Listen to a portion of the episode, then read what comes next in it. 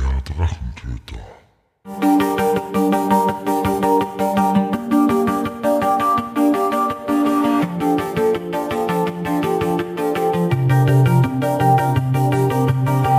Hallo und willkommen zu einer neuen Episode des Drachenzüchter Podcasts.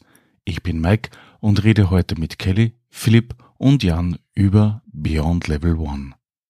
Und los geht's. Dann darf ich bei mir heute begrüßen einen Teil der Beyond Level One, wenn ich das richtig ausgesprochen habe. Ja, einen eigentlich den Teil von Beyond Level One, weil Beyond Level One besteht aus dem Philipp Herberstein, den Jan Lederer und mir, dem Michael Kellermann. Äh, wir drei haben es gegründet und bieten auf diesem Channel hoffentlich Interessantes aus dem Rollenspiel und dem Erzählspiel und aus anderen artverwandten Dingen an. Das sind wir drei. Aber wir wären es natürlich, das wäre natürlich nix, wenn wir nicht andere Leute auch dabei hätten, die man beim Spielen sieht und in der Sandbox sieht und so weiter.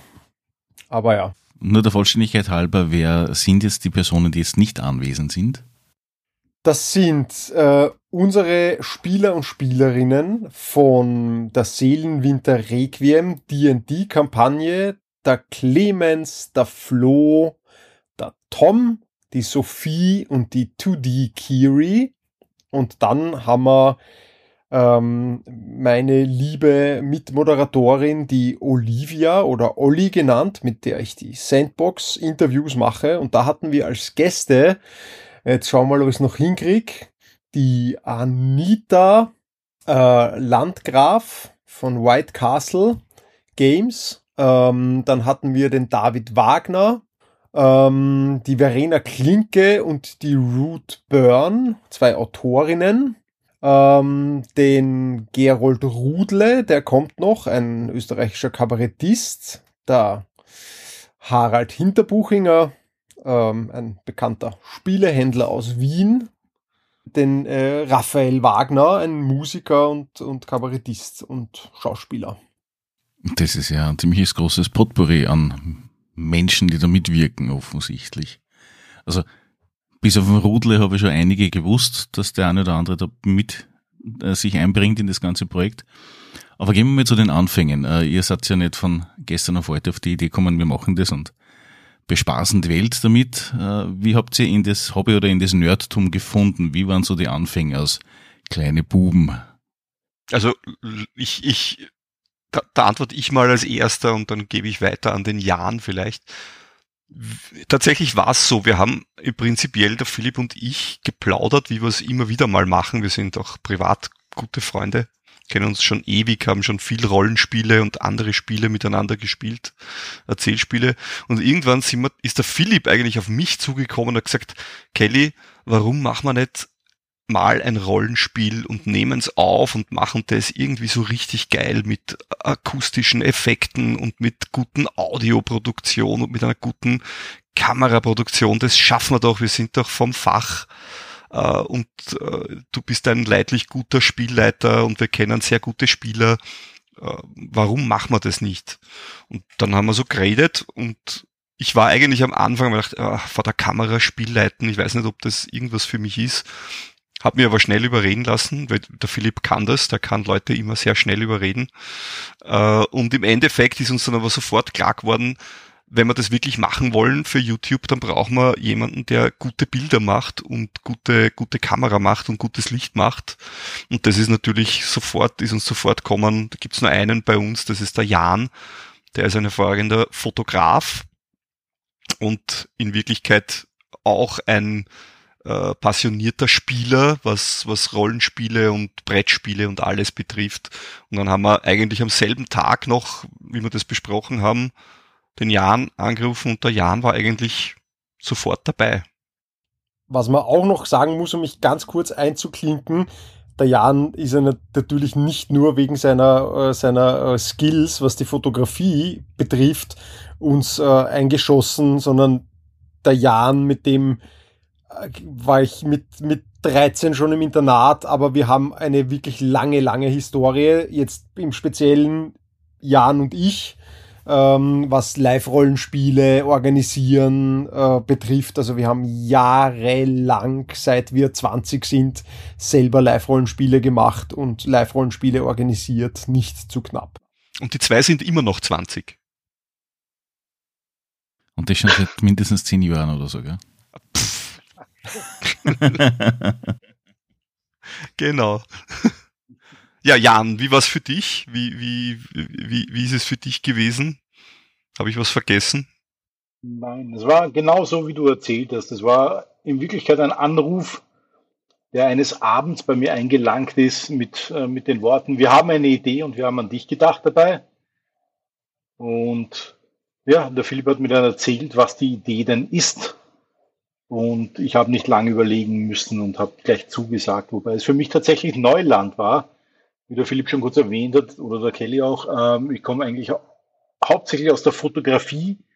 Und jetzt war die Idee, die Fotografie umzusetzen in Videografie.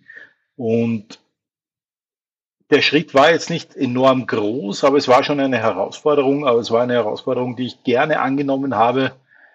Und auch wenn man unsere Videos jetzt anschaut, man sieht, dass wir in allen Bereichen, glaube ich, einfach vom ersten Video bis zum letzten, was jetzt demnächst eh rauskommt, sehr, sehr viel dazugelernt haben und hier sehr, sehr viele Fortschritte gemacht haben und wie gesagt, sehr viel gelernt haben. Und ich bin super happy, dass ich bei dem Projekt dabei sein darf und dass ihr an mich gedacht habt natürlich. und ja, das war mein Zugang zu dem Ganzen. Ein, ein kurzer Anruf, ein kurzes Gespräch, das keine fünf Minuten gedauert hat. Es hat nicht lange gedauert, um mich zu überzeugen, äh, dass ich da mitmache bei Beyond Level One. Würde fast sagen, da hat sich die, die Crew eher wieder zusammengescheppert, die eh schon seit ewig und drei Tagen funktioniert, als dass wir jetzt da neu spintisieren mussten, wer da jetzt am besten passen würde. War bei euch zuerst das, das klassische Rollenspiel oder eher Lab? Also für mich war es mit zwölf schon so schwarzes Auge, der Klassiker im deutschen Sprachraum für die, für die 80er Jahre Jugend, würde ich sagen. Ähm, ich habe schon dann später auch ein bisschen ähm, äh, MERS gespielt in einer Runde. Das hat mir sehr getaugt. Ich sage immer, das war so ein bisschen der Eintritt dann so mit 17 ins erwachsene Rollenspiel. Ähm, aber wie ich 18 war, und da kommt schon wieder der Jan ins Spiel, und dann der Kelly, ähm, habe ich ähm, über Live-Rollenspiel gehört. Und das hat mich wirklich eben mit dem, mit dem Hintergrund des Tischrollenspiels, hat mich die Idee des Live-Rollenspiels extrem fasziniert. Also das hat mich so gehuckt, ich habe gar, gar nichts anderes mehr denken können und habe dann dem Jan gesagt, hey Jan, Alter, das müssen wir machen. Und dann haben wir das gestartet und haben uns da über Ariochs Erben und, und Traumwerk und so, die ganz alte Garde, haben wir uns da irgendwie in die Szene hineingepusht und haben dann in weiterer Folge über die Jahre bei verschiedenen Spielen, wo wir dann natürlich auch waren, den Kelly kennengelernt und lieben gelernt, möchte ich sagen. Aber zuerst war bei mir zumindest das, das äh, Tischrollenspiel. Also es war bei mir genauso. Tischrollenspiel war das erste, die erste äh, Bekanntschaft, noch damals in, äh, in der Volksschule. Ich müsste lügen, ich schätze mal, es war so mit acht Jahren der Nachbarsbur. David hat er geheißen, hat mich irgendwann mal eingeladen zu einem Spieleabend. Hat gemeint, wir spielen jetzt ein neues Spiel. Und es war DSA, das schwarze Auge. Und es hat mich gehuckt. Wir haben es zu zweit gespielt. Mehrere Sessions, die ersten Abenteuer, die halt damals rausgekommen sind. Mhm. Und es hat mich so gehuckt, dass ich dann auch, puh, ich müsste jetzt wirklich lügen. Das war, glaube ich, im 22. Bezirk. Transdanubisch gab es, glaube ich, ein, es war wahrscheinlich ein Vedes. Ich müsste, wie gesagt, ich müsste lügen, aber es war ein zweistöckiges Spielwarengeschäft. Und das war aus, aus dem, was ich gewusst habe, das einzige Geschäft in Wien, was das schwarze Auge irgendwie geführt hat als, als Bücher. Da gab es diese Spielbücher. Und ich war damals so gehuckt, dass ich das halt, ja, mein Taschengeld dafür natürlich, ja, geopfert habe, um diese Spielbücher zu kaufen. Und das war mein erster Kontakt, das schwarze Auge. Aber tatsächlich ist es nie mehr gewesen als, als, als die zwei Personen, also David und ich. Also wir konnten in unserem Bekannten- und Freundeskreis in jungen Jahren niemanden davon überzeugen, mit uns mitzuspielen. Das heißt, es ist ziemlich schnell im Sande verlaufen und erst viele Jahre später, und da sind wir wieder beim, beim Philipp und bei unseren Internatsgeschichten, erst da ist dann wieder das äh, Rollenspiel und, und das Spielen allgemein aufgetaut oder beziehungsweise wieder in mein Leben gerutscht. Aber weniger mit Pen and Paper, sondern, und das wahrscheinlich bei vielen Leuten, mit dem Brettspiel Hero Quest.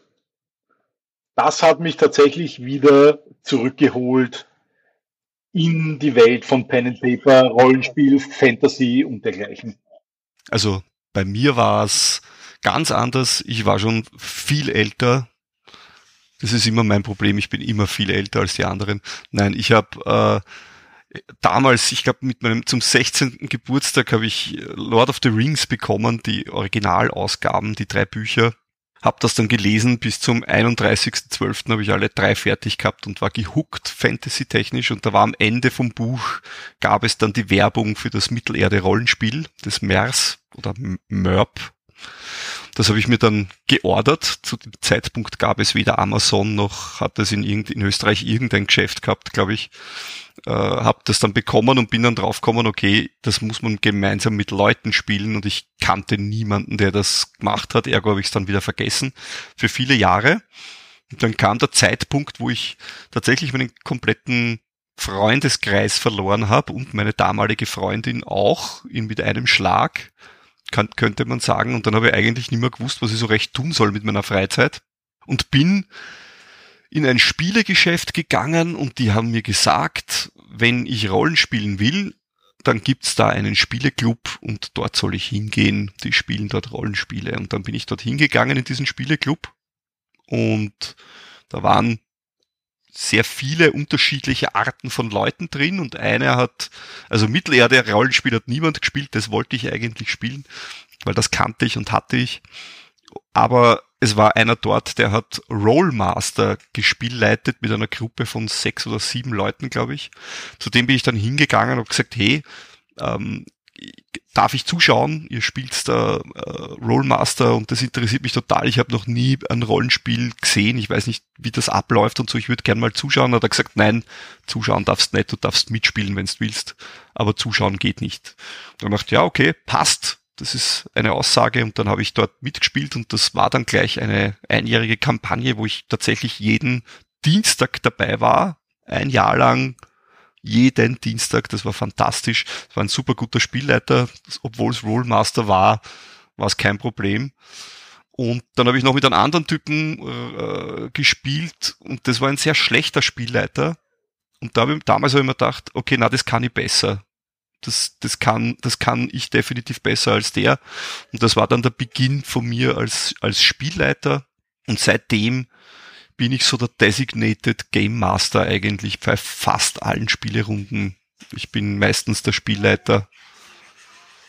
Ja, das war mein Beginn, aber da war ich schon älter, da war ich dann schon 21 oder 22, glaube ich. Und kurz drauf habe ich dann äh, den, den Philipp kennengelernt und den Jan bei der Party eigentlich das erste Mal so richtig.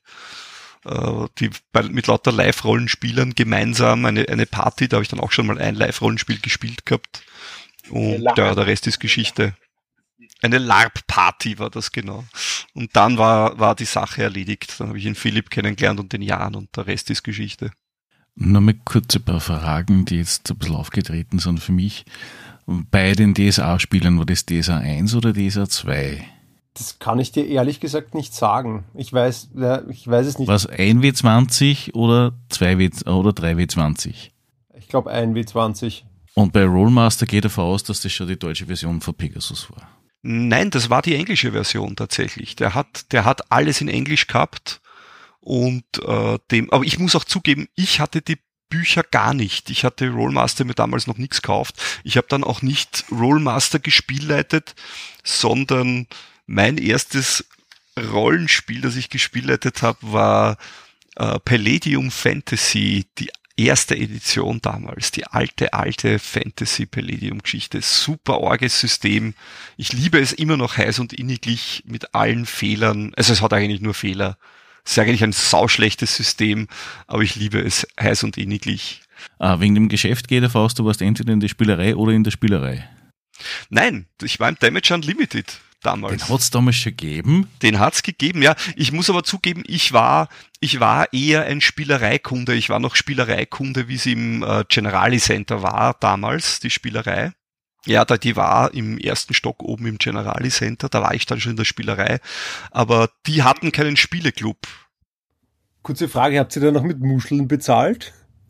Mit Schillingen haben wir bezahlt, Philipp, mit Schillingen. Nicht Gulden, Schillinge waren. So alt bin ich doch nicht. Ich bin alt, aber nicht so alt. Nein, aber ich bin dann runtergegangen ins Damage Unlimited und äh, dort habe ich dann diese, diesen, der, die hatten einen Spieleclub und dort bin ich hingegangen und, und habe die dann eigentlich einen neuen Freundeskreis auch aufgebaut. Ähm, da waren ein paar Leute dabei bei dieser Rollenspielrunde und der eine war Schlagzeuger und dann habe ich mit dem Schlagzeuger in einer Band angefangen zu spielen und so. Also es hat sich dann, hat dann so Runden gemacht, bis, bis ich dann aber in der Spielerei jemanden kennengelernt habe, der mich eingeladen hat zu einem Live-Rollenspiel. Also das war dann schon in der Spielerei. Der hat damals gemeint, und ich hab, da war ich sehr jung, hatte lange Haare und alles mögliche, und der hat gemeint, du schaust aus wie ein Elf, warum kommst du nicht auf unser Elfen live? Und ich habe gesagt, okay, was ist, was ist das, was geht da ab und so. Und dann bin ich dorthin gefahren und das war auch recht lustig. Aber ja, aber ich bin, ich muss, ich muss zugeben, zugeben, ich bin weniger der Live-Rollenspieler gewesen immer und mehr der, der Tabletop-Rollenspieler. Also ich, ich habe gern Live-Rollen gespielt, aber lieber war mir immer das, das Tabletop. Aber insgesamt was dann schon, muss man schon noch sagen, also unsere Jahre, so von mir jetzt gerechnet an, so von 20 bis 32, 33 war faktisch gesamter Freundeskreis und alle Social Activities waren entweder Live-Rollenspiele oder Partys oder sonstige Aktivitäten, die Live-Rollenspieler miteinander gemacht haben. Also das war massivst. Es war faktisch nur dieses Thema und auf allen Partys ist dann über Lives erzählt worden und im Sesselkreis haben sich dann alle ihre Live- und Con, Deutschland-Con-Geschichten erzählt und so. Also es war, wir waren da in einem, in einem eigenen Kontinuum. Ja, das hatte ich auch nicht so. Ich war da dabei, aber ich hatte auch noch andere Social-Kreise bei mir. Der Kampfsport war ein ganz wichtiges Thema. Damals habe ich ganz viel trainiert und so. Und da hatte ich noch einen eigenen Freundeskreis, der gar nichts mit dieser Sache zu tun hat. Und das war damals noch so ein nerdiges Thema, dass ich mich auch gar nicht so richtig getraut habe, das dort einfließen zu lassen, hey, dass ich, dass ich Rollenspiele spiele. Das war immer so ein bisschen mit diesem äh, passt irgendwie nicht zusammen, habe ich mir gedacht, was ein völliger Unsinn war, weil dann viele Leute von mir, die ich kannte vom, vom Training auch zu Live-Rollenspiele gegangen sind und total begeistert waren im Endeffekt. Also spannend, dass das so einen, ein Stigma hatte damals. Und wie gesagt, ich bin schon älter. Äh, Stigmata in den 90er oder frühen 90er, späten 80er Jahren, das war bei mir im Prinzip ja nichts anderes. Die einen haben gemeint, wir machen schwarze Messen mit äh, Hühnerschlachten am Feld draußen bis hin zu alles Mögliche. Also ja, Kellerkinder, die sich im Sonnenschein im Keller diverse Mietwohnungen versteckt haben. Haha. wir, wir sind, ganz kurze Geschichte bitte. Wir waren mal in Altmünster und haben uns dort für ein Wochenende eine Ferienwohnung genommen und sind faktisch im strömenden Regen mit dem Auto dort angekommen, hatten aber eh unser Tischrollenspielzeug von einer langjährigen Runde mit und dann sind wir äh, halt in unser sehr netten Wohnzimmer gesessen und haben ein paar Kerzeln aufgestellt und so und haben unser Spielleiterschirm, unser Spielleiter das aufgestellt gehabt und wir alle mit unseren Charakterbögen und Würfeln und, und, und so und ein bisschen was zum Knabbern und es ist halt rumgestanden. Und das erste Verrückte war, dass einfach die Vermieterin, weil sie noch irgendwelche Leintücher bringen wollte, hat einfach die Tür aufgesperrt von unserem Apartment und ist reinkommen.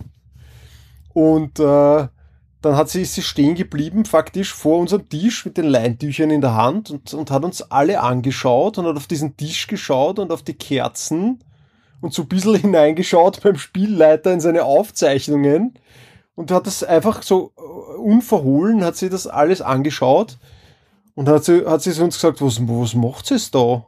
Lernen? Und wir so, mm, na, Und dann hat sie aus dem Fenster rausgeschaut und draußen war wirklich stark Regen. Und dann hat sie uns gefragt, warum geht's jetzt nicht außer? Und dann waren wir so, okay, wie sollen wir das jetzt erklären? Dieser Frau unmöglich. Wir hoffen, es geht schnell vorbei. also ja.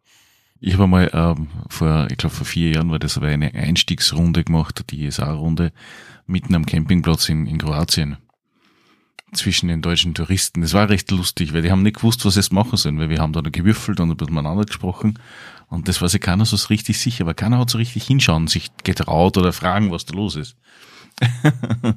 was der mitten direkt auf der Terrassen von einem Bistro fertig, ja. ist geil.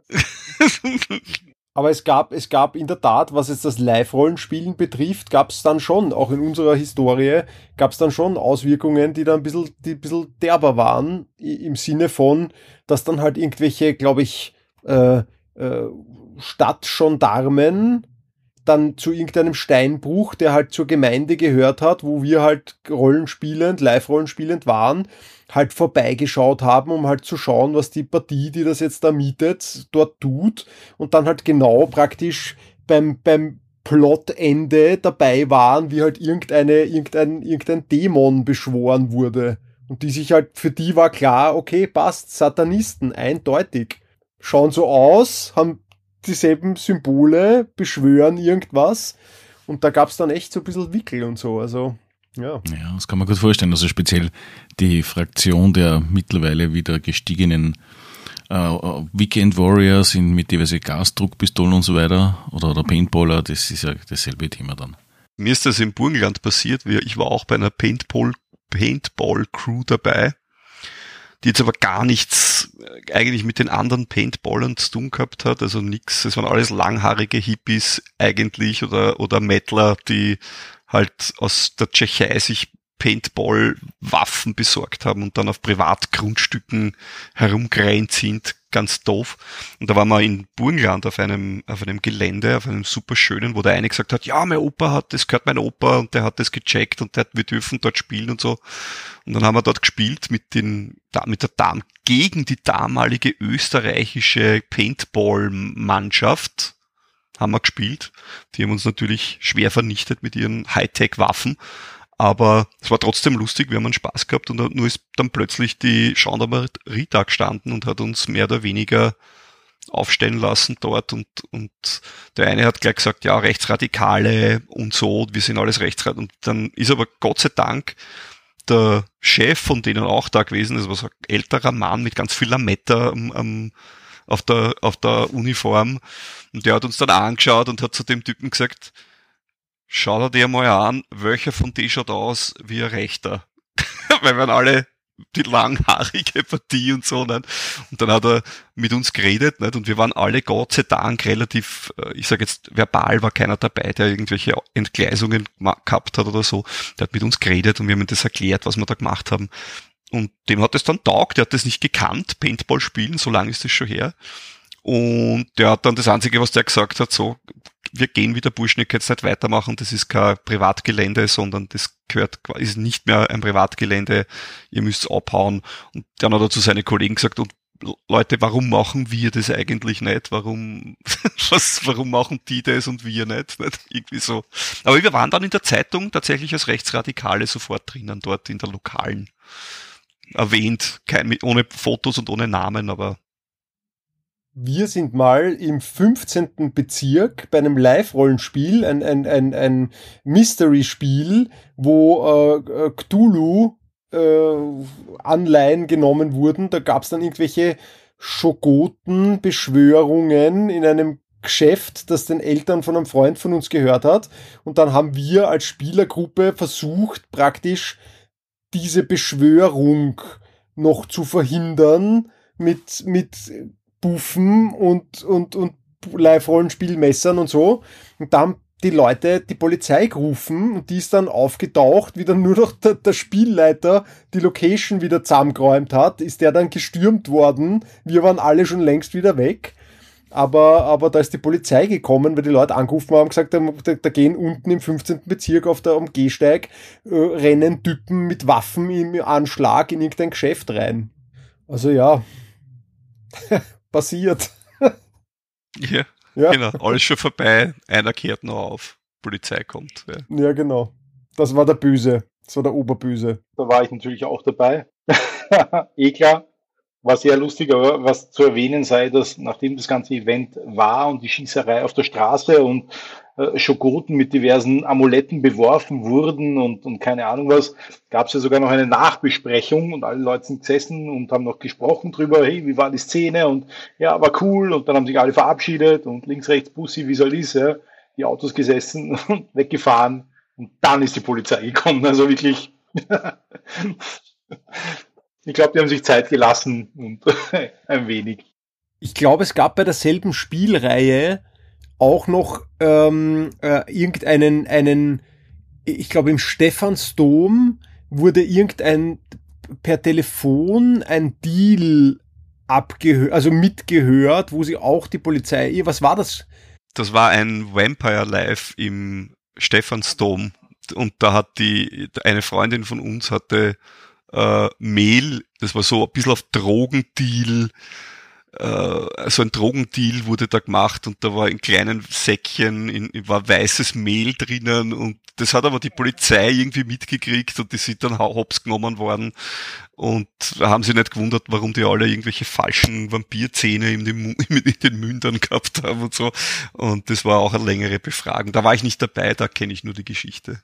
Aber es war ein Vampire Live. Der Jan und ich haben äh, von zwei Mitarbeitern von Feder und Schwert in Deutschland, die uns in Wien besucht haben, äh, haben wir ein kleines Live veranstaltet. Ich weiß gar nicht mehr, waren das deine Kontakte? Ja, aber die waren nicht vom Feder und Schwert.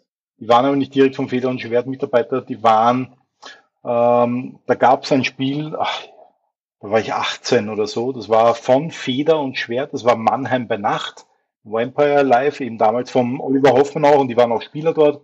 Und genau. die haben uns dann, weil ich die dort kennengelernt habe, in Wien besucht. Genau. Die haben wir, da haben wir auch, die haben wir dann abgeholt. Da haben wir praktisch dann irgendwie so der Sekretär vom, vom Ventru Obersten in Wien hat, also wir haben sie dann abgeholt mit klassischer Musik im Auto vom Vater von einem der, der Leute, die bei uns dabei waren, einem fetten Audi sind sie dann mit klassischer Musik dann, äh, nach Wien gebracht worden vom Flughafen. Und dann haben wir sie, äh, haben sie irgendeinen kleinen Auftrag bekommen, so auf die Art, na, wenn ihr jetzt als kleine junge Vampire hier in Wien aufschlagt, dann müsst ihr mal hackeln, bevor ihr äh, euch ausruhen dürft. Und dann haben wir sie auf den Kahlenberg geschickt und da haben wir oben mit fetten Werwolfskostümen, die wir hatten, war dann eine Übergabe, wo Black Spiral Dancer irgend, irgend, irgendeinen, irgendeine Geschichte überfallen haben und das, die sind genau dort hineingekommen. Da haben die Leute auch geschaut. Also, dass da die Polizei nicht gerufen wurde, war mir eigentlich ein Rätsel, weil da sind auch mit Schusswaffen und Autos mit quietschenden Reifen und Typen in Werwolfskostümen. Also, es war auch ziemlich wild. Aber ja, da sind wir gerade noch rausgekommen, ja. Da ist nichts passiert, aber das war eigentlich die ärgste Geschichte, was ich mich so erinnern kann. Da ist es auf dem Parkplatz Vollgas abgegangen und da waren unbeteiligte Leute, die so paar Autos weiter dann aus ihrem Wagen gestiegen sind, die auch ziemlich geschaut haben. Aber ja. Wieso war das in Wien ein Ventru und nicht ein Tremere? Tremere, ah, Tremere, Tremere war Ja, danke. Da, da, kommt schon wieder der Spielleiter, da kommt der Spielleiter bei mir durch. Das wäre unstimmig gewesen. Aber das Schönste war, das Schönste war bei einem Spiel, das dann, man kann mich erinnern, mit, mit, mit Fisti noch und ich sind dann gefahren mit dem Auto zur nächsten Szene, die am 19. hätte stattfinden sollen und das war mein Auto damals und ich habe vergessen zu tanken und wir sind dann auf der Höhenstraße in Wien mit in der Nacht liegen geblieben. ja, wir wurden abgeschleppt von einem, einem, einem lieben Menschen, der dann vorbeigekommen ist. Das ist scharf. Aber das heißt, ich gehe recht in der Annahme, dass solche Dinge oft nicht oder eigentlich gar nicht angemeldet werden, wenn sie außerhalb von irgendwelchen geschlossenen Räumlichkeiten oder was äh, stattfinden. Mittlerweile wird, wird alles hoch, äh, hochweiß gemacht. Mit, also ich glaube, wird alles angemeldet und, und also da gibt's gar nichts mehr, glaube ich. Die Zeit der, der Hop und Drop geschwind rein und mit Gummiwaffen irgendwo herumschießen und so. Die Zeit ist vorbei, glaube ich. Das, das kannst du heutzutage nicht mehr so erlauben. Ja. Früher war das gang und gäbe. Wir waren jung und dumm. Ja, ist das schräg, ja. Na, also ich muss sagen, bei mir in der Gegend war das eher nicht vorhanden. Also Lab ist bei uns, das hat man gesehen oder kennt, dass es irgendwo in Deutschland gegeben hat, ja. Mit Wien hätte, glaube ich, keiner gerechnet bei uns, dass da was geben würde. Wobei wir natürlich auch einen Kontakt zur Spielerei gehabt hatten. Das war so unser Dealer oder wir sind nach äh, Passau gefahren. Ersteres war besser und wer fährt denn nicht recht ungern nach Wien, wenn man mal nur in die Spielerei fährt, die Shadowrun-Bücher holt und wieder heimfährt. Solche Sessions haben wir auch gehabt, ja. hm, aber ja. Ja, cool. Cool, cool, cool. Ja, der, der Harald von der, damals von der Spielerei, der jetzt das Planetary hat, ist ja mein Trauzeuge. Tatsächlich. Ah, mhm. deswegen macht es die, die Old Nerd News Dingsbums da. Genau. Der Old Nerd News ist entstanden aus, äh, eigentlich aus Corona. Ich habe den Harald tatsächlich fast zwei Jahre nicht mehr persönlich gesehen. Und wie dann Corona so ein bisschen nicht aufgehoben, aber so ein bisschen gelockert worden ist, habe ich, hab ich zum Harald gesagt, Harald, wir müssen gemeinsam was machen äh, und dass wir uns regelmäßig sehen, das geht, es geht gar nicht, dass wir uns nicht mehr regelmäßig sehen und, und dann haben wir gesagt, okay, machen wir irgendwas Lustiges, machen wir Old Nerd News. Das war für mich die einzige Prämisse, die ich gehabt habe, war, ich darf nicht zu viel Arbeit damit haben, weil ich komme ja eigentlich aus der Videobranche und aus der Filmbranche und wie jeder weiß, es gibt nichts langweiligeres, als seine Arbeit auch in seiner Freizeit zu machen, eigentlich, nicht? wenn man nicht jetzt, ich weiß nicht, irgendwas macht wie zum Beispiel Beyond Level One als Fulltime-Job. Das kann ich mir vorstellen, in meiner Freizeit zu machen. Aber so ansonsten habe ich gesagt, nein, ich will, ich will das so günstig, so billig wie möglich und ohne viel Aufwand wie möglich machen.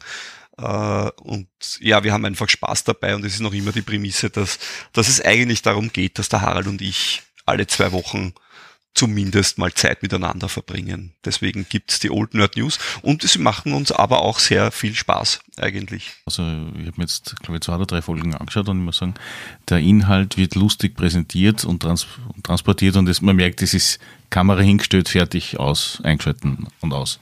Genauso soll es auch sein. Ja, genau, das ist der Plan gewesen oder der Plan, der Nicht-Plan gewesen eigentlich. Ich habe gesagt, ja, hinstellen, aufdrehen, äh, Blödsinn reden. Es wird auch fünf Minuten vorher setzen wir uns zusammen, schauen uns an. Der Harald schreibt manchmal ein paar Themen auf, die interessant werden. Ich habe ich hab ein paar aufgeschrieben und dann setzen wir uns zusammen, sagen, okay, das dauert jetzt 20 Minuten wahrscheinlich, wenn wir darüber reden. Passt, das ist es, worüber wir reden. Dann setzen wir uns hin und nehmen es auf. Also alles in allem dauert die Sendung fast genauso lang, wie, wie, wie sie dauert. vorher und nachher oder vorher und oder nachher gehen wir nochmal ins Kaffeehaus und plaudern einfach so. Das ist das Schöne dran. Wie seid es dann von äh, Rollmaster versus so DSA versus Vampire äh, dann auf D&D kommen als Zielsystem? Im Endeffekt, glaube ich, liegt es an mir. Ich bin ein, ein seit Advanced Dungeons and Dragons mache ich Spielleitung in, in Dungeons, nicht nur Dungeons Dragons, auch Vampire habe ich gespielleitet und wie gesagt, Palladium noch immer wieder zwischendurch mal wieder gern und so.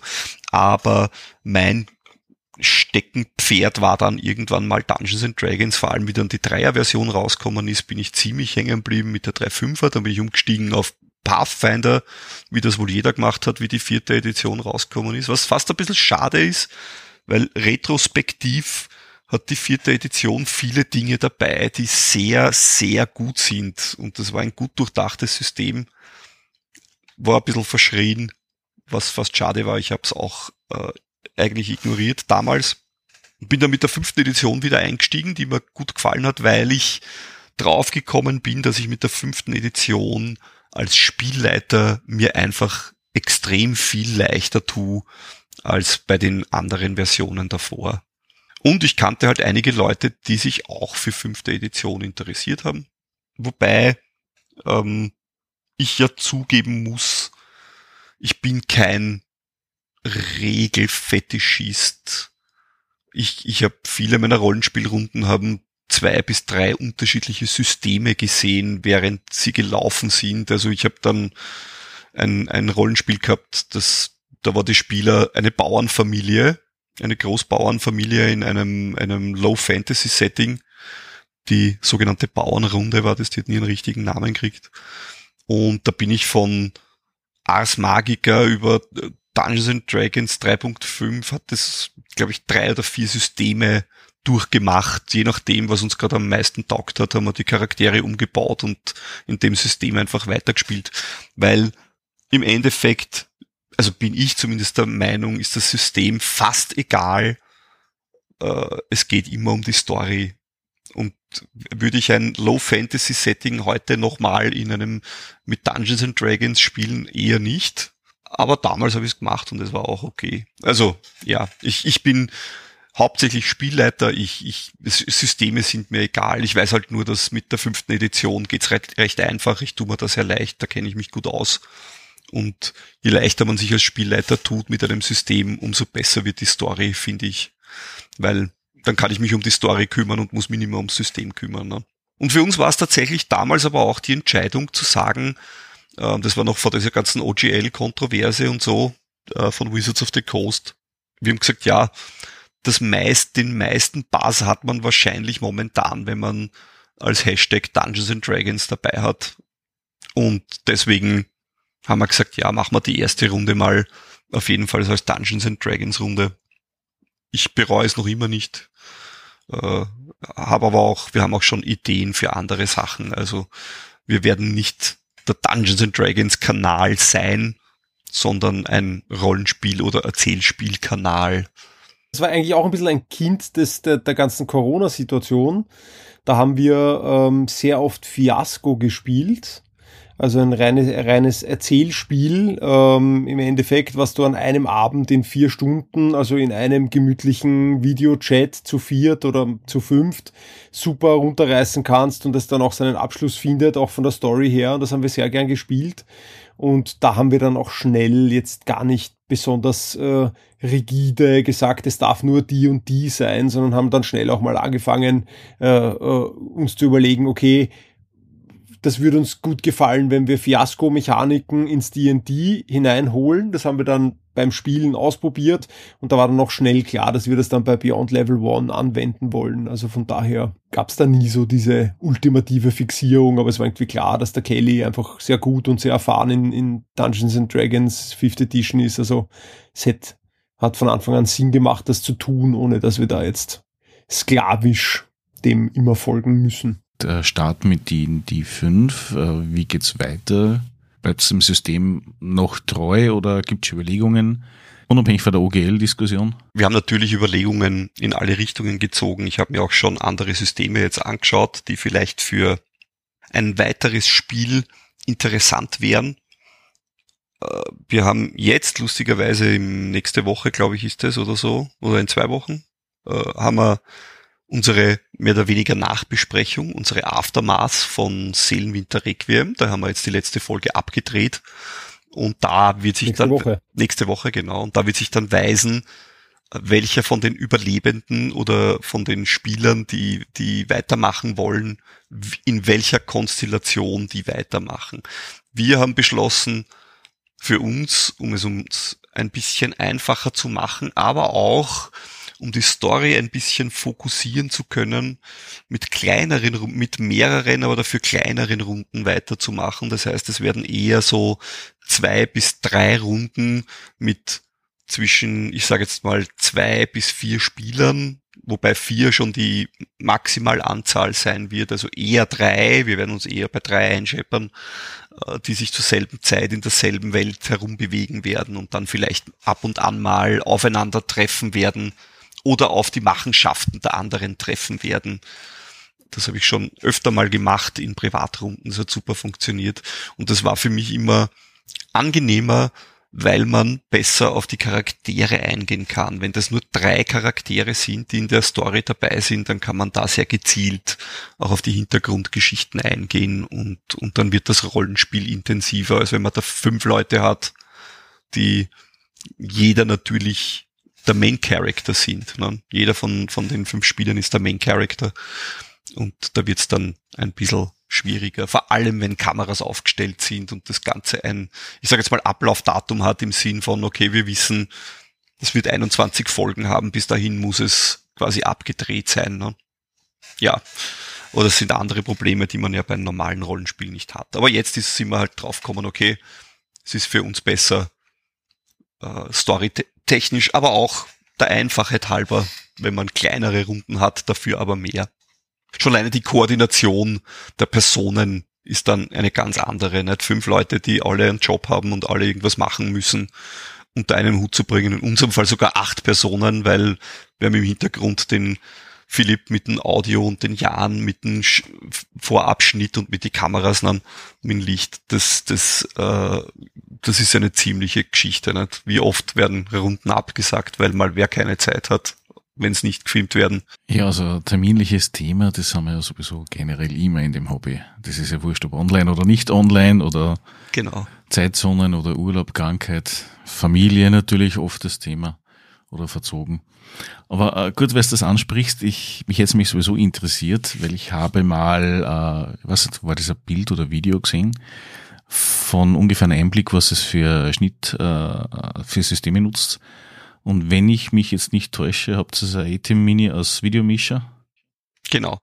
Und ich gehe mir davon aus, dass wahrscheinlich drei oder vier GH5 oder sowas habt, oder? Na, nein, wir haben, äh, wir arbeiten mit DJI Mics, also Funkmikrofone, äh, ähm, die wir, also da haben wir vier Einheiten zu je zwei Mikrofonen. Äh, und da haben wir uns äh, deswegen dafür entschieden, weil wir einfach gesagt haben, wir wollen erstens von der Optik her, wir wollen so nah wie möglich an, an dem, sage ich mal, idealisierten Wohnzimmer Rollenspielrunde Look ähm, anhängen. Das heißt, die Leute sollen einfach zusammensitzen auf einer Couch, vor einem Couchtisch in einer homogenen Umgebung und wir wollten nie so dieses Mikrofon vor jeden und Kamera, bam, auf jeden drauf. Äh, und da haben wir gesagt, das Beste ist, wenn wir kleine, möglichst hochwertige Mikros haben, die einfach äh, ins Mischpult rüber funken und dann wird für jede Stimme eine Spur aufgenommen, aber die Leute können sich bewegen und müssen nicht schauen, äh, ob jetzt irgendein Kabel irgendwo runterhängt oder sie eh ins Mikro reinsprechen.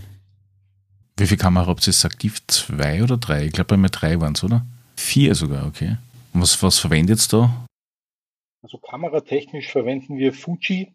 Das ist mein, mein Hauptsystem. Ich bin an und dazumals von Nikon äh, Einstiegsdroge eingestiegen, bin aber ziemlich schnell auf Fuji umgestiegen, weil ich liebe einfach dieses analoge Feeling mit Rädchen, die man überall drehen kann, anstatt am, am Display irgendwie viele Einstellungen zu machen. Ähm, aktuell sind wir bei der Generation Fuji X-T5. Ich habe damals die XT4 gehabt, habe aber vorher schon die Generationen davor gekannt und wir haben natürlich geschaut, dass wir halbwegs günstige Kameras bekommen, ähm, die aber HD halt können. Und das waren dann die XT2. Ich weiß, es ist ein bisschen sehr viel Technik, aber also die Fuji XT2 sind es dann geworden. Die haben wir uns zusammengesucht auf Willhaben, gebraucht, ähm, haben auch schnell äh, die, die Anzahl an Kameras gefunden, äh, kostengünstig, die wir gebraucht haben und sind vorerst sehr, sehr glücklich damit.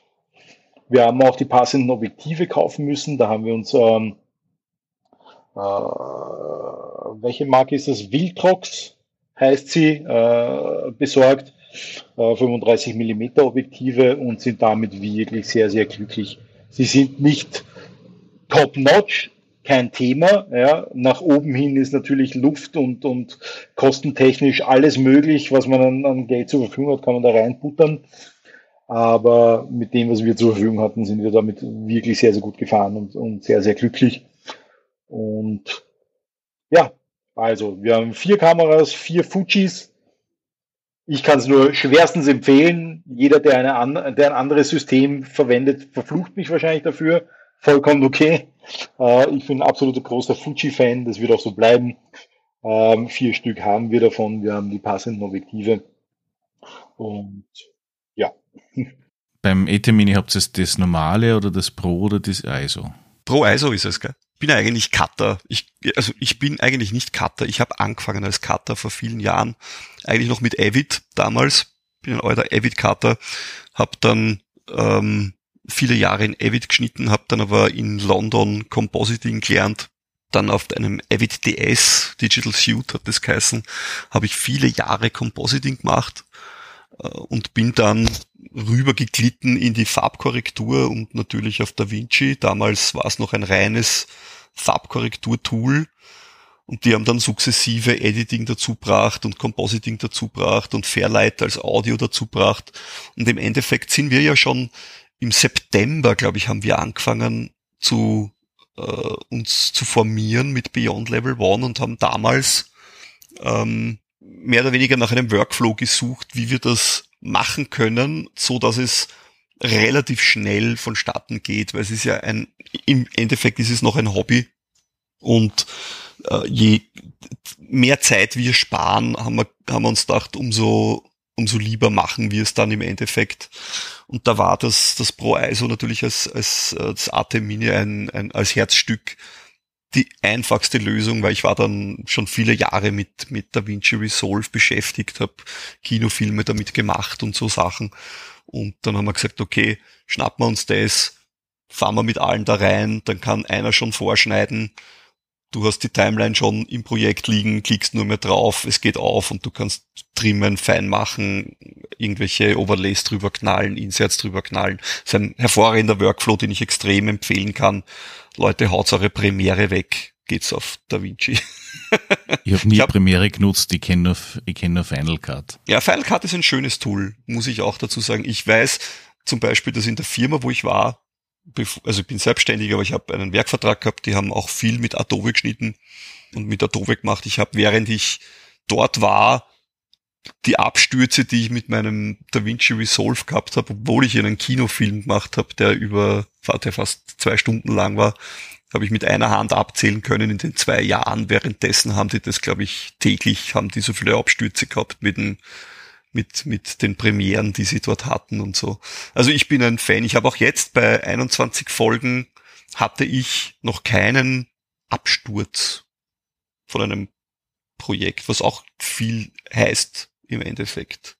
Und ich schneide das Ganze von Laptop, muss ich auch dazu sagen. Nur ganz kurz noch, was war das leicht für Kinofilm, den du geschnitten hast? Falls du das sagen darfst, willst. Uh, das kann ich gern sagen. Der heißt Neverland.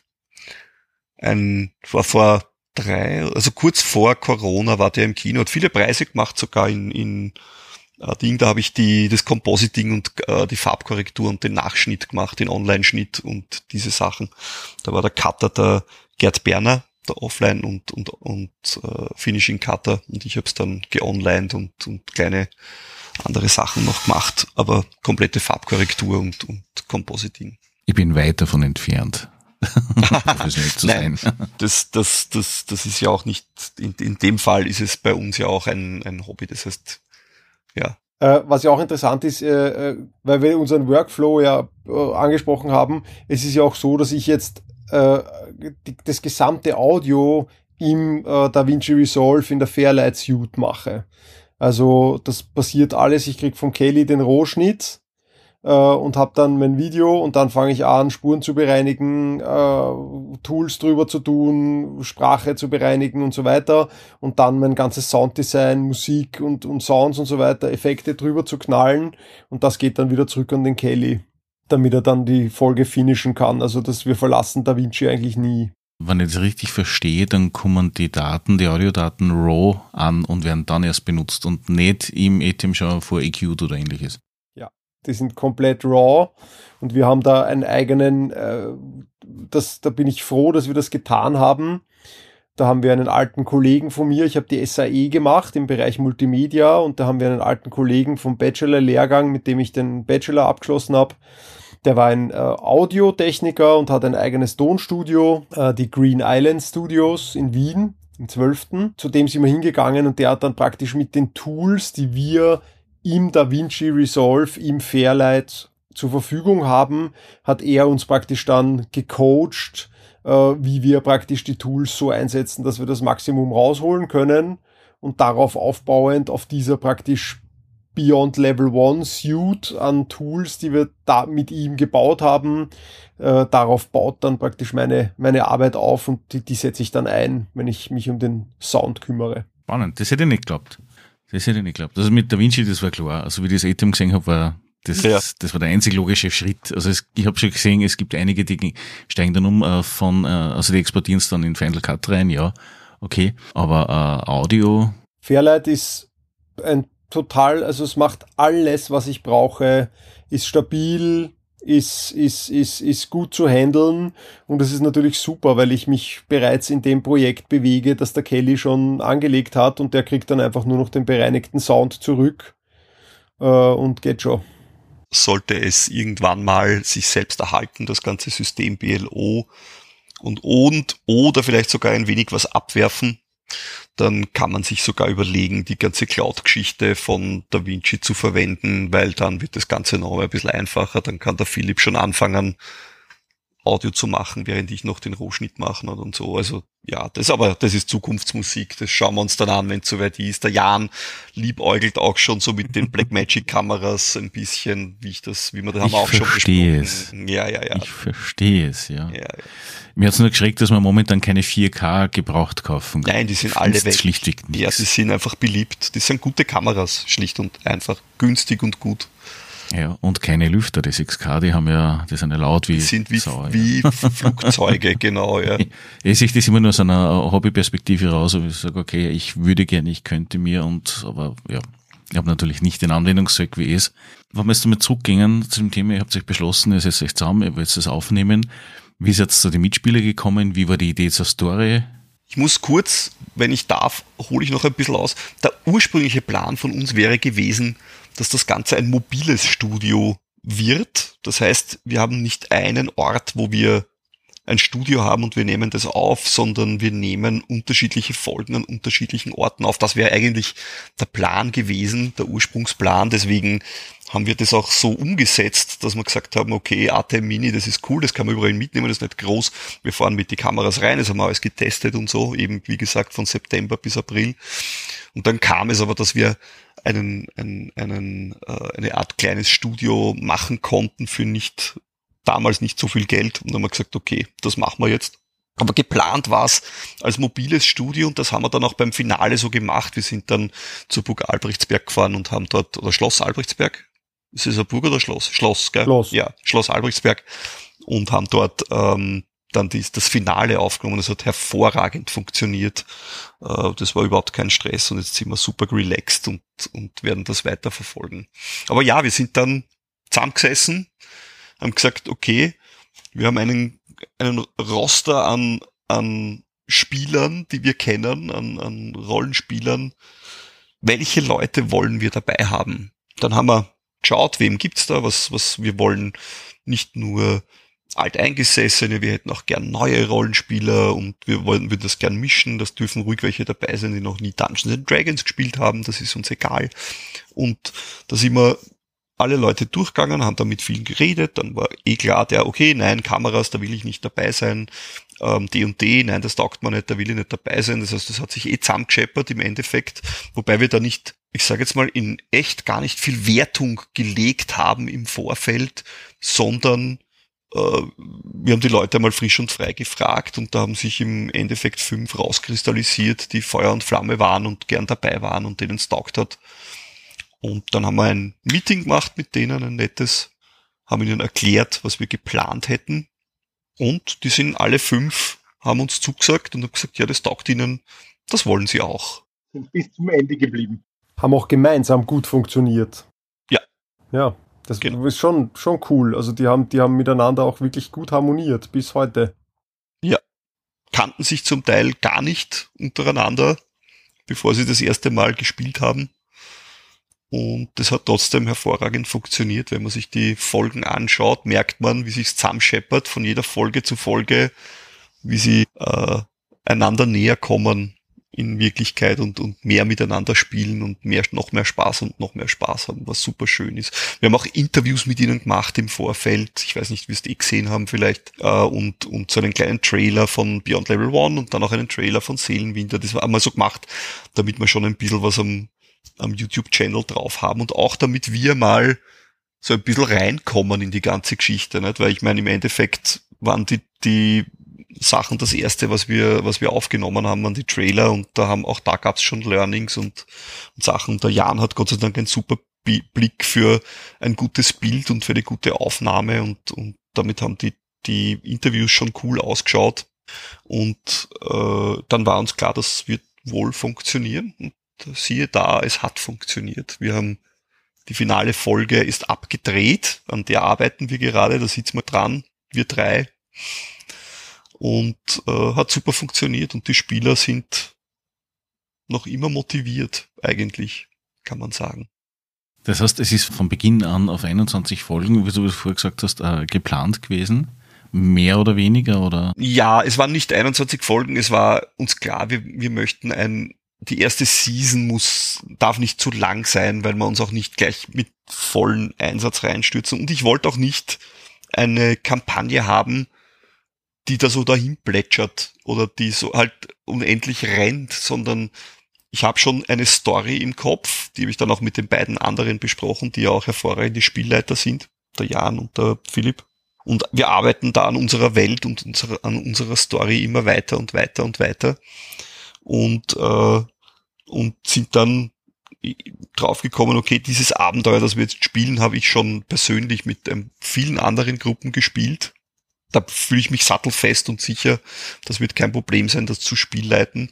Und ich habe selbst geschrieben und ich, also wir haben kein Copyright-Problem, weil es einfach ein eigenes Geschichtel ist, das ich selbst geschrieben habe. Und ich habe gewusst, ich habe gewusst, das wird gut funktionieren, weil das jedes Mal eine Fetzengaude war, wenn wir das gespielt haben. Der Philipp selbst hat auch schon mal drin gespielt. Deswegen wusste er auch, ja, das wird sicher eine, eine, eine große Gaude. 21 Folgen, es wären sogar weniger gewesen im Endeffekt vorher aber die Spieler hatten so viel Spaß, Rollen zu spielen. Also wer sich die, die Seelenwinter-Kampagne anschaut, wird merken, da wird viel Wert auf Rollenspiel gelegt und, und das Kämpfen ist gar nicht jetzt so das, das, das im Vordergrund liegende oder die, ich sage jetzt mal Konflikte, sondern das Rollenspiel liegt im, im Blickpunkt. Und nachdem das so viel Spaß gemacht hat und ich auch nicht als Spielleiter das immer unterbrechen wollte und abbrechen wollte, weil ich habe halt immer auf die Uhr geschaut, die neben bei mir nebenbei gerannt ist, habe ich dann irgendwann mal gesagt, Leute, okay, schaut, geplant war es eigentlich nicht mit so vielen, also so vielen Treffen. Wir wollten uns nur vier oder fünf Mal, haben wir gesagt, vier Abende, sollte sich's ausgehen. Und bin dann aber draufgekommen, eigentlich wäre es schöner, wenn man es noch wenn es ein bisschen länger rennen würde, wenn die Leute die Zeit bekommen, ihre Charaktere zu spielen und miteinander zu interagieren und so. Und dann haben wir gesagt, okay, hat jeder gesagt, nein, machen wir es bitte, machen wir ein paar mehr Spielrunden, also mehr Abende und, und dafür darf es auch ein bisschen länger sein. Und ich glaube, es war gut und wichtig. Hast es aber auch, dass jetzt jede Spielrunde eine Episode worden ist oder habt ihr es da nochmal unterteilt? Nein, es ist jeder Spielabend sind äh, drei Episoden, könnte man sagen. Manchmal nur zwei, wenn wir nicht zu viel Zeit gehabt haben, dann sind es nur zwei Stunden worden. Aber prinzipiell haben wir immer geschaut, dass wir drei Stunden spielen und dass wir dann aus jedem, aus jeder Aufnahmesession drei Folgen machen können. Nachdem das jetzt dann vorbei sein wird, in naher Zukunft, wie schaut's da mit äh, Nachfolgematerial aus? Also es sind jetzt noch ähm, äh, fünf äh, Sandbox-Folgen in Planung, weil die sind auch schon abgedreht. Die produzieren wir praktisch neben Seelenwinter. Jetzt der Fokus lag jetzt mal drauf, dass wir Seelenwinter Requiem, die Kampagne, mal jetzt wirklich fertig kriegen, damit wir das, das wöchentliche Radl aufrechterhalten können. Und parallel dazu sind die Sandbox-Geschichten. Äh, das ist mal das eine, was da auf jeden Fall nachgeschossen wird, wenn mit 21. Juli die große Abschlussfolge, die zweistündige, die auf der Albrechtsberg aufgenommen wurde in der wunderschönen Bibliothek, wenn die äh, released ist, ist die Kampagne abgeschlossen, dann werden wir mit, mit Sandbox weiter tun. Die liegen in der Schublade und der Jan kann noch was erzählen über unsere Archive. Einerseits will ich noch ganz kurz was zu unserer Abschlussfolge sagen. Ähm, der Kelly hat schon gesagt, zum Glück muss man gestehen, äh, waren die Spieler so begeistert und, und, und haben sehr viele Rollen gespielt, dass wir mehr oder weniger gezwungen waren, noch eine weitere Session zu machen. Und das war eigentlich der Grund, warum wir dann gesagt haben, okay, jetzt haben wir noch eine Session, machen wir was Besonderes draus. Das war ja so tatsächlich gar nicht geplant. Wir wollten die letzte Session genauso bei uns im Studio machen. Das war eigentlich, der Abend war eigentlich schon, unser letzter Termin war geplant, die Leute waren schon alle da. Es hat sich aber noch so weit gezogen, dass wir gesagt haben, okay, geht sich nicht aus, wir müssen noch weitermachen, aber machen wir was Besonderes draus. Also ganz happy, dass das eigentlich so gelaufen ist. War so nicht geplant und ähm, ja, Glück, um, Glück im Unglück vielleicht. Ähm, aber zu dem, was der Philipp angesprochen hat, äh, unser nächstes Projekt, die Archive, die Archive Avias, äh, ist ein Projekt, wo der, der Kelly, der Philipp und ich spielen wollen. Und zwar kürzere Geschichten. Man könnte sagen, nehmen wir wieder das System her, ähm, äh, äh, Fiasco-Style. Das heißt, dass wir eine Szenerie haben, wo wir uns gemeinsam hineinstürzen zu dritt, vielleicht auch irgendwann einmal zu viert mit Gastspielern und einen Abend lang halt ein Szenario spielen und mehr im geschichtenerzählerischen und weniger im äh, klassischen Rollenspiel zu Hause sind. Also weniger würfeln. Es wird natürlich gewürfelt werden, ist überhaupt kein Thema, aber halt viel, viel weniger und mehr auf die Geschichten und auf das Geschichtenerzählen eingehen. Die, die Prämisse dahinter ist, dass wir, während wir diese Geschichte erzählen, Avia, unsere Welt oder die Welt, die eigentlich Kelly ins Leben gerufen hat und wo wir jetzt alle ein bisschen mit dran arbeiten, ein bisschen mehr beleuchten können, so dass sich die Leute oder dass die Zuschauer auch an unserem Worldbuilding ein bisschen teilnehmen können, beziehungsweise zuschauen können, wie diese Welt entsteht mit unseren Ideen. Das heißt, wir werden natürlich im Vorfeld einiges planen, aber vieles und wie sich die Welt entwickelt, soll innerhalb dieses Spiels dann entstehen. Das werden die Archive Avias dann sein. Mal schauen, wie es funktioniert. Wir haben schon einige, wir haben schon eine Probeaufnahme gemacht. Ähm, wo wir viel Learnings draus rausgezogen haben, wo wir gemerkt haben, okay, da müssen wir vieles noch ändern. Was aber nicht heißt, dass diese Probeaufnahme, vielleicht erblickt sie irgendwann einmal das Licht der Welt, weil ganz so schlecht ist sie ja nicht geworden. Aber wir haben viel, viel daraus gelernt. Das ist auch eines der nächsten Projekte, die anstehen. Ja, und natürlich äh, geht auch Seelenwinter weiter wird dann nicht mehr Requiem sein, wie die erste Staffel geheißen hat, aber ja, wir haben schon vor, die äh, anderen Spieler oder die, die Spieler, die, die noch übrig bleiben werden von der ersten Season, weitermachen zu lassen und sind schon im Gespräch mit neuen Leuten, die Fans teilweise Fans von Seelenwinter waren, die dann gemeint haben, boah, kann man da, kann man, können, können wir auch mitspielen irgendwann einmal. Also wenn's das, wenn's das geplant habt, dann ich wäre sofort dabei, ich würde mitspielen und so. Und, und da haben wir gesagt, ja, hat mir damals schon gesagt, warum eigentlich nicht? Und das wird jetzt wahrscheinlich auch passieren, denn wie der Philipp und der Jan schon gesagt haben, Avia ist nicht nur diese eine Welt, also nicht nur dieser eine Brocken, wo sich Seelenwinter Requiem abspielt, sondern gibt es noch ganz viele andere Brocken und andere Städte und andere Kontinente, könnte man fast sagen. Und das will alles bespielt werden und schreit nach, nach Geschichten, die erzählt werden wollen. Und das wollen wir auch tun. Also das heißt, wir haben die Kampagne, wir haben jetzt äh, die Archive, die ein bisschen was anders sind äh, und euch anders beleuchten, dann trotzdem mal fortführen von der eigentlichen Kampagne so gesehen, eventuell auch parallel mit zwei oder mehreren Gruppen, wenn ich das richtig verstanden habe. Mhm. Äh, wenn mich nicht alles täuscht, habt ihr noch was?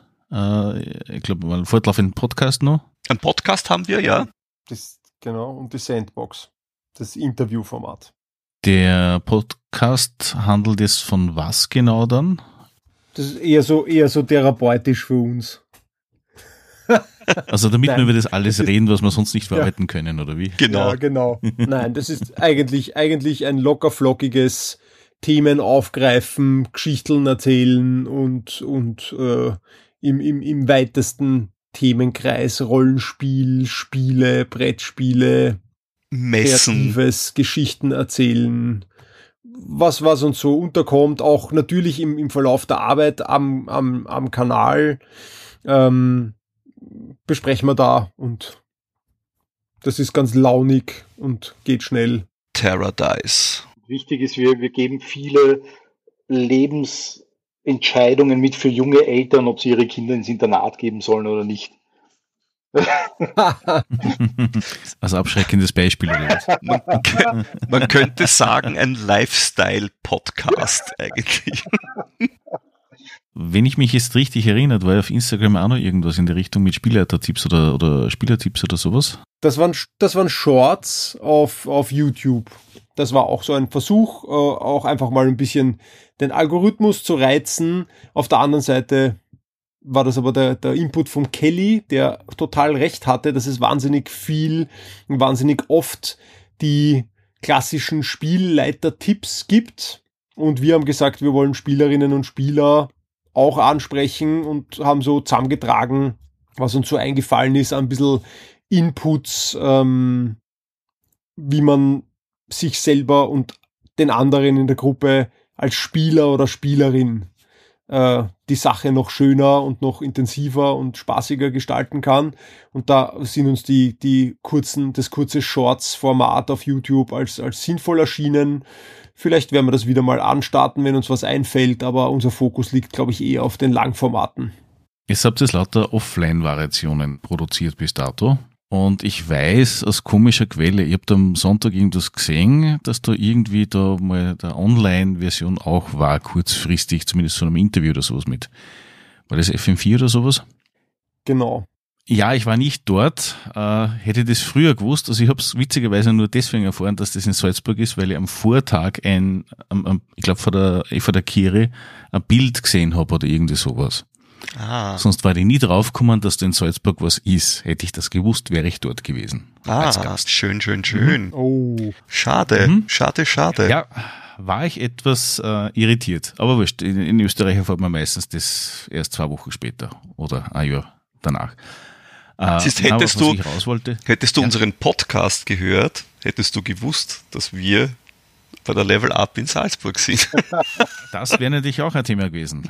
Wenn, ich bin leider nicht selbstständig und ich kann mir die Arbeitszeit leider nicht. Ja, ja. Momentan.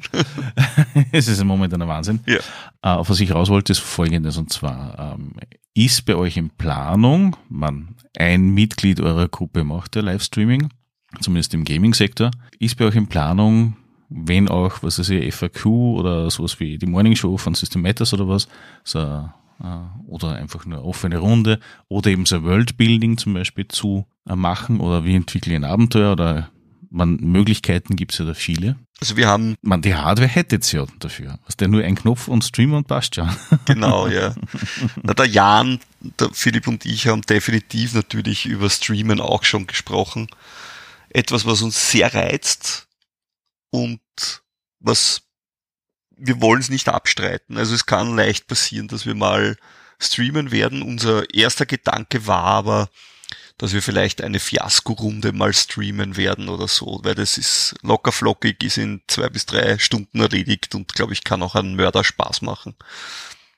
Also ja, aber ja, wir, wir haben uns Streamen definitiv auch überlegt, ja. Trotzdem muss man sagen, wir haben auch jedes Mal, wenn das Streaming-Thema äh, aufgekommen ist, auch immer sofort schon wieder drüber nachgedacht, wie wir das machen, mit mehreren Kameras, es live zu schneiden, damit es ein bisschen flockiger, wenn mehrere Leute an dem Stream beteiligt sind, dass das nicht nur so eine Aneinanderkachelung ist von, von Gesichtern, sondern dass das, dass da mit mehreren Kameras hin und her geschnitten wird. Also ich glaube, ich glaube, das kann ich für uns drei sprechen. Wenn wir das tun, werden wir da wahrscheinlich, wenn diese Entscheidung gefallen ist, dann wird wahrscheinlich ein bisschen eine Vorbereitung und eine Testphase folgen, wie wir das auch fesch in Szene setzen, um das mal so zu sagen. Ja, also das ist äh, eines der Punkte, ich meine, das habt ihr ja vorher schon angesprochen, im Sinne von euer Ziel ist es ja, mit euren Folgen die Wohnzimmeratmosphäre einzufangen. Das war das erste, mit dem ich überrascht worden bin, weil normalerweise hast du einen riesengroßen Tisch und da sind alle platziert und hin und wieder schaut die Kamera um. Oder du hast sie halt einfach nebeneinander platziert und das war's. Mhm. Das war das erste, was anders war aus meiner Wahrnehmung. Und äh, der Spielstil meiner Meinung nach ist auch anders als das typisch Deutsche, was überrepräsentiert wird. Hm. Und so wenig gewürfelt wie bei euch habe ich schon selten nicht mehr gesehen. Schön, das nehme ich als Kompliment. Weil das erinnert mich an meine Runden. Ja, meine Spieler sind immer so fasziniert davon, wenn es heißt, okay, sie wollen würfeln. Ich sage, wozu? Wir haben keinen Konflikt. Ihr habt es entschieden und das war's. Ja, ich kenne auch andere Spielleiter, wo man dann am Tisch sitzt und sagt, okay, ja, ich gehe hingreife, den, nimm den Schlüssel vom Tisch und dann geht, den muss der Probe machen. Ja, genau. Oh. 25 Leute am Tisch, eine halbe Stunde lang, bis das nicht wird. Ja, genau. Ja, Streamen ist, ist sowieso ein heikles Kapitel. Mhm. Weil mhm. eben du nichts mehr rückgängig machen kannst. Ja, ja, klar. Obwohl man auch dazu sagen muss, das werden, sind wir nämlich auch auf Messen und so weiter immer wieder gefragt worden, dass uns dann die Leute so, so ein bisschen zur Seite genommen haben und schon so ein bisschen waren so auf, also jetzt einmal, jetzt einmal Karten am Tisch, wie viel ist da doppelt und dreifach aufgenommen worden und, und wie viel ist da weggeschnitten und so. Also bei uns ist faktisch, wenn, wenn jetzt, wenn jetzt nicht gerade einer Pipi muss, was wir normalerweise auch in die Aufnahmepausen legen, in die geplanten, oder jemand jetzt zehn Minuten irgendwas nachblättert, was er jetzt unbedingt nachschauen muss, was ihm niemand sonst sagen kann, ist es eigentlich ziemlich eins zu eins. Also da würde ich bei uns gar nicht so ein Problem orten. Ich glaube, wir könnten einen Stream, so wie wir es das Spielen gewohnt sind, locker hinkriegen. Wir haben keine, keine, keine, keine große Grauzone, die dann nachher weggeschnitten wird. Also ich kann genau das, was der Flippo gerade gesagt hat, dass nachdem ich ja schneide, das meiste, was ich rausschneide, ist tatsächlich, wenn der Clemens auf seinem Charakterzettel was sucht, weil der ist kein Dungeons and Dragons Spieler, der spielt DSA und der findet die Dinge nicht, die, die er braucht auf diesem Charakterzettel, weil im Endeffekt haben wir ja nur fünfmal gespielt oder sechsmal gespielt jetzt, ne? Oder sie, na, siebenmal war es schon. Aber ja, das ist halt immer so eine Geschichte, wenn man sich beim System nicht auskennt, wo finde ich das? Und ich schneide dann halt immer nur weg die zwei Minuten, wo der Clemens was sucht, weil das ist halt langweilig. Ne? Und wenn ich ähm und äh sag, das nehme ich auch oftmals raus, aber muss ich mich auch jetzt ein bisschen auf die Schulter klopfen. Das war am Anfang viel schlimmer, als es zum Schluss war. Mittlerweile lasse ich die alle drinnen, weil es mir fast egal ist. Und, und es sind nicht mehr viele. Ja, aber das ist genau das, was ich bei mir auch mitgemacht habe. Ich habe, ich habe am Anfang ja äh, eine Testaufnahme gemacht mit Dungeons and Dragons. War meine erste Folge und da war der erste Spruch meiner zwei Gäste. Sie machen es gern, kein Thema nicht. Aber wie viele Leute horchen sie das an?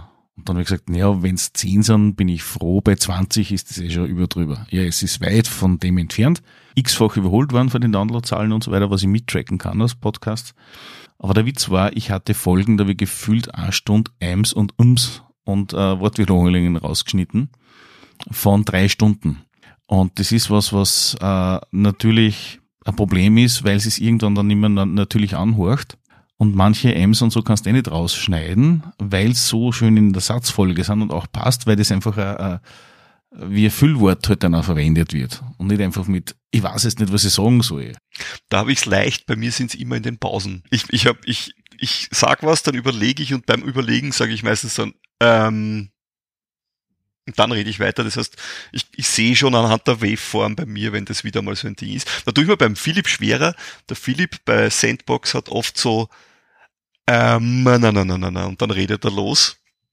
Was auch schon viel besser worden ist mittlerweile, aber die sind schwer rauszunehmen oder kann man dann auch nicht rausnehmen. Ist aber auch im Endeffekt gar nicht wichtig, weil es eh sympathisch ist im Endeffekt. Wir sind ja alle keine, keine, keine Sprecher und keine Schauspieler, also what shells. Ne? Aber Kelly, das habe ich ja, das war ja keine Unzulänglichkeit von mir, sondern das habe ich ja nur getan, damit ich dich technisch noch ein bisschen mehr fordern kann, weil ich einfach weiß, dass du das brauchst. Aber Audio jetzt magst machen du. müssen. Ja. na, es ist, es ist generell so ein Thema, ja. ja, ja. Also gerade wenn Leute nervös sind, also ich habe zum Beispiel schon äh, Personen gehabt, wenn die nervös waren, dann sind die ins Hochdeutsche abgedriftet bis hin zu, ich kann nichts mehr reden, weil ich muss, kann mich nicht mehr konzentrieren, muss mir nur festhalten. äh, aber ich habe schon alles Mögliche an, an, an Personen vor dem Mikro gehabt oder vor den Mikros. Und das war immer sehr witzig, weil äh, gerade das Ems und, und die Füllwörter oder die Satzstellungen, die es dann beim Schneiden halt in den Waveforms siehst, sind sehr, sehr individuell. Mhm. Das ist, der eine hat einen, einen zwei Huckel, Kamelbuckel, der andere hat äh, einen Ausschlag wie ein Schlagader oder ähnliches. Also ist alles Mögliche dabei. Und das ist irgendwie witzig, was, was das betrifft. Aber jetzt sage ich jetzt als der Audio-Guy, es gibt einem schon ein bisschen zu denken, oder? Wenn man dann beginnt, nur noch die Waveform anzusehen und schon weiß, was diejenige Person da sagt. ja. Schade, dass du nicht passt bei der Level Up, es war recht lustig. Es war eine, war eine lustige Messe, hat uns Spaß gemacht im Endeffekt, gell, Burschen? Bursch, na. Ja. Hat aber auch sehr viel Energie gesaugt, das muss man schon sagen. Also ich war am Montag danach, der Tag war gelaufen. Da ist nicht viel gegangen. Ja, es ist schon arg, wenn man auch, wenn man dann merkt irgendwie, ich meine, man freut sich über jeden, der vorbeikommt und jede, wenn sich die Leute interessieren und wenn man was erzählen kann zum eigenen Herzensprojekt.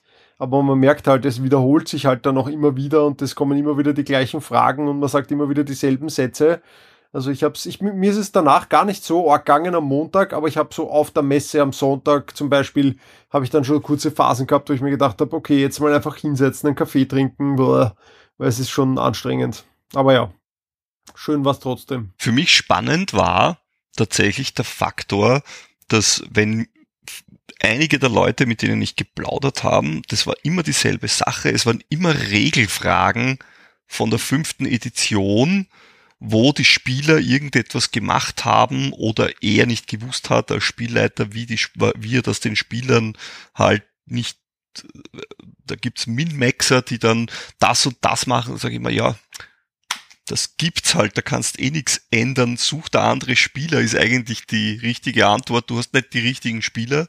Ich habe das Problem habe ich nicht. Ja, weiß ich über diese Geschichten? Natürlich weiß ich, dass es diese Kombos gibt, die dann, ich weiß nicht, wie viel Schaden machen oder wo dann der Charakter eine, eine Rüstungsklasse von 23 hat, ein drittstufiger. Ja, klar, weiß ich, gibt's, kann man machen. Aber eigentlich ist es bei mir kein Thema, weil ich diese Spieler nicht habe, die das dann machen. Ne? Sag ich mal ja. Aber Kelly, die Fragen hast du alle beantworten müssen, weil der Jan und ich auf Verdacht sofort an dich weitergeleitet haben, damit wir keine Regelfragen beantworten müssen. Ja. An der Stelle ja. muss ich ja gestehen, dass ich bis zu unserem Projekt mit Dungeons and Dragons tatsächlich kaum Berührungspunkte gehabt habe. Ich habe gewusst, es existiert. Ich auch nicht. Aber ich habe weder ein Regelsystem gelesen, noch irgendwelche Com na, Comics habe ich gelesen tatsächlich. Aber ansonsten mit Dungeons Dragons nichts zu tun gehabt. Jetzt durch Zuschauen selber von hinten aus der Box heraus bei der Rollenspielrunde zuschauen, habe ich die Regeln schon ein bisschen verstanden aber ansonsten tatsächlich, ich bin da nicht zu Hause und alles, was Regeltechnik ist, dann direkt zum Kelly. Und tschüss. Ja, aber die, die Kinofilme hast du ja gesehen, oder? Den neuen und den alten. Ach, da kann ich eine Geschichte erzählen.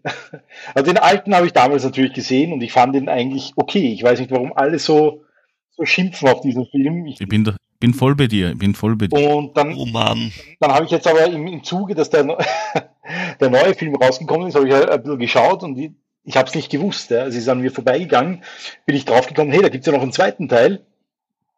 Den habe ich mir angeschaut, der war aber, der war übel.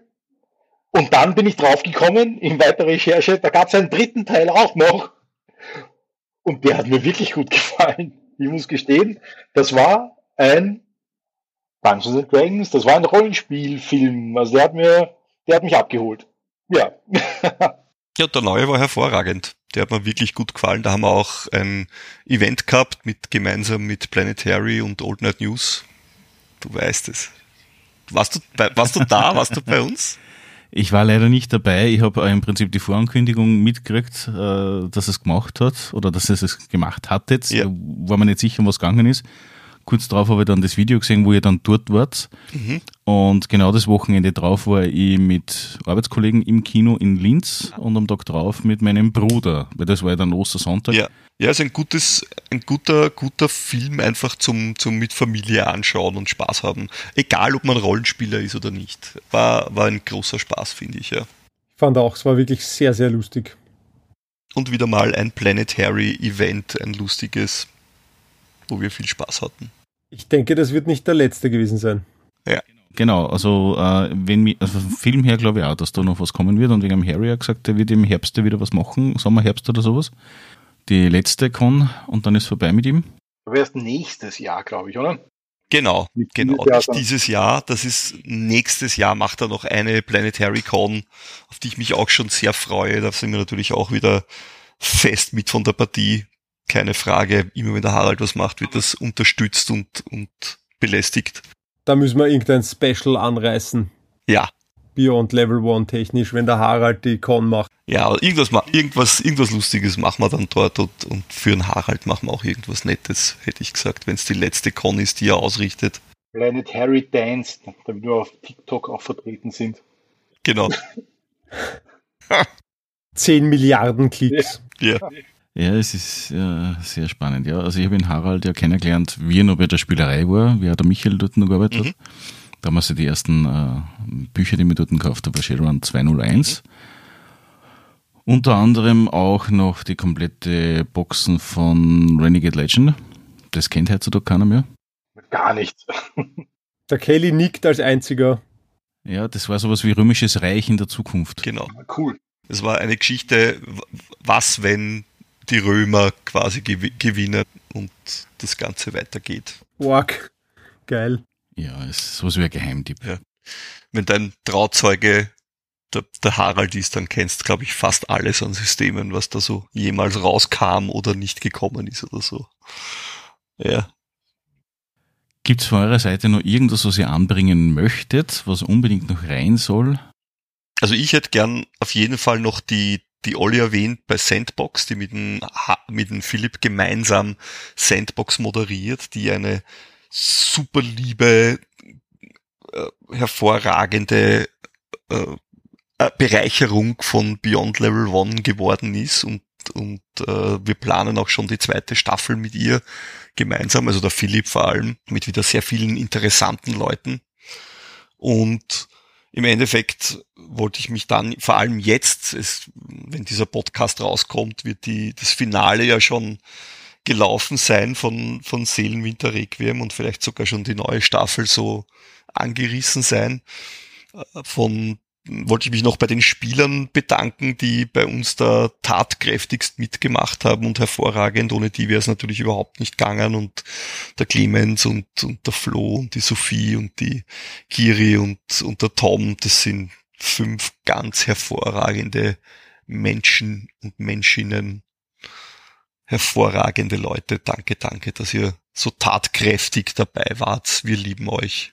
Ja, vor allem, dass sie nicht nur so tatkräftig äh, beim, bei den Spielsitzungen dabei waren, sondern auch bei all dem Blödsinn rundherum, den wir gemacht haben, wie bei Messen, auf der Comics oder auf der FantasyCon, dass sie sich die Zeit genommen haben und dort auch vor Ort waren und uns unterstützt haben und auch, ja, mit den Leuten gesprochen haben und auch nicht nur unser, sondern auch deren Herzensprojekt ein bisschen an die Leute gebracht haben. Was einige Leute noch nicht wissen, es gibt vom Tom, der den Bruder Clune spielt, auf unserer Homepage äh, ein Tagebuch, das er in Character schreibt. Der Tom ist ja auch Schriftsteller. Und da kann man sich die erste Staffel immer so ein bisschen später, weil der ist jetzt auch sehr stark im Einsatz, aber der, der schreibt das noch immer fertig, äh, als Tagebucheinträge äh, lesen, so aus der Sicht vom Bruder Clune, was, was super gut ist und was uns sehr viel Spaß macht. Dazu auch, auch nochmal ein, ein Shoutout und große Liebe an meine Frau, die Ötzi, die unsere sogenannte Station Voice ist, die alle unsere Zusammenfassungen spricht, äh, die immer vor jeder Episode kommen. Und ähm, da auch mal vielen, vielen Dank. Die hat auch schon den einen oder anderen Abend sich um die Ohren geschlagen, eingesperrt vor Mann und Kindern im Arbeitszimmer vor dem Mikro, um die, um die Texte im letzten Moment noch einzusprechen, damit wir alles rechtzeitig rauskriegen. Also hier auch nochmal vielen Dank. Und äh, ja, da gibt's ja auch äh, den losen Plan, vielleicht mal die, die, die Tagebücher, die Texte vom Tagebuch, dass das die Archivarin mal vorliest und spricht und wir das vielleicht auch nochmal als kleine Podcast-Folge in gesprochener Form rausbringen. Also ja, auch da familiär viel Unterstützung. Und eines fällt mir noch ein, ich weiß nicht, aber das kann ich auch als letztes sagen. Jan, hast du noch was? Nein, ich habe nichts mehr. Ich bin wunschlos glücklich. Dann ist das letzte, was ich noch erwähnen will, und das kannst du reinnehmen in den Podcast oder nicht, wie du magst. Unseren hervorragenden, in Planung seienden Therapiewürfel, den wir geplant haben, Terradice. demnächst. Ich kann mich erinnern, ja. ja. Demnächst gibt es den wahrscheinlich tatsächlich äh, zum erwerben auf unserer Homepage oder im Planetary äh, und wahrscheinlich in Zukunft auch auf Amazon und in allen anderen großen, weil das werden sie uns wegreißen. Vor allem auf, vor allem auf Esoterikmessen werden wir vertreten sein. Ja, mit, mit unserem. Die Produktionsteams beginnen Aufstellung zu nehmen und werden jetzt am, auf dem Verhandlungstisch international koordiniert, damit ja. Paradise in, in bestmöglichen Variante das Licht der Welt erblickt. Dann kann ich nur sagen, danke, dass ihr euch die Zeit genommen habt und danke, dass ihr so viel Einblick in euer Leben gegeben habt und natürlich in das Herzensprojekt für euch. Und ich hoffe, wir werden uns demnächst dann auf einer der folgenden Cons oder auch bei euch zu Hause, also im Studio oder auf der nächsten Messe sehen. Ja, gerne, gerne, gerne. Vielen Dank für dieses hervorragenden, für diesen hervorragenden Podcast. Vielen Dank für die Einladung. Grüßes, herzlichen Dank für die Einladung. Sehr cool war's. Danke und tschüss. Tschüss. Baba.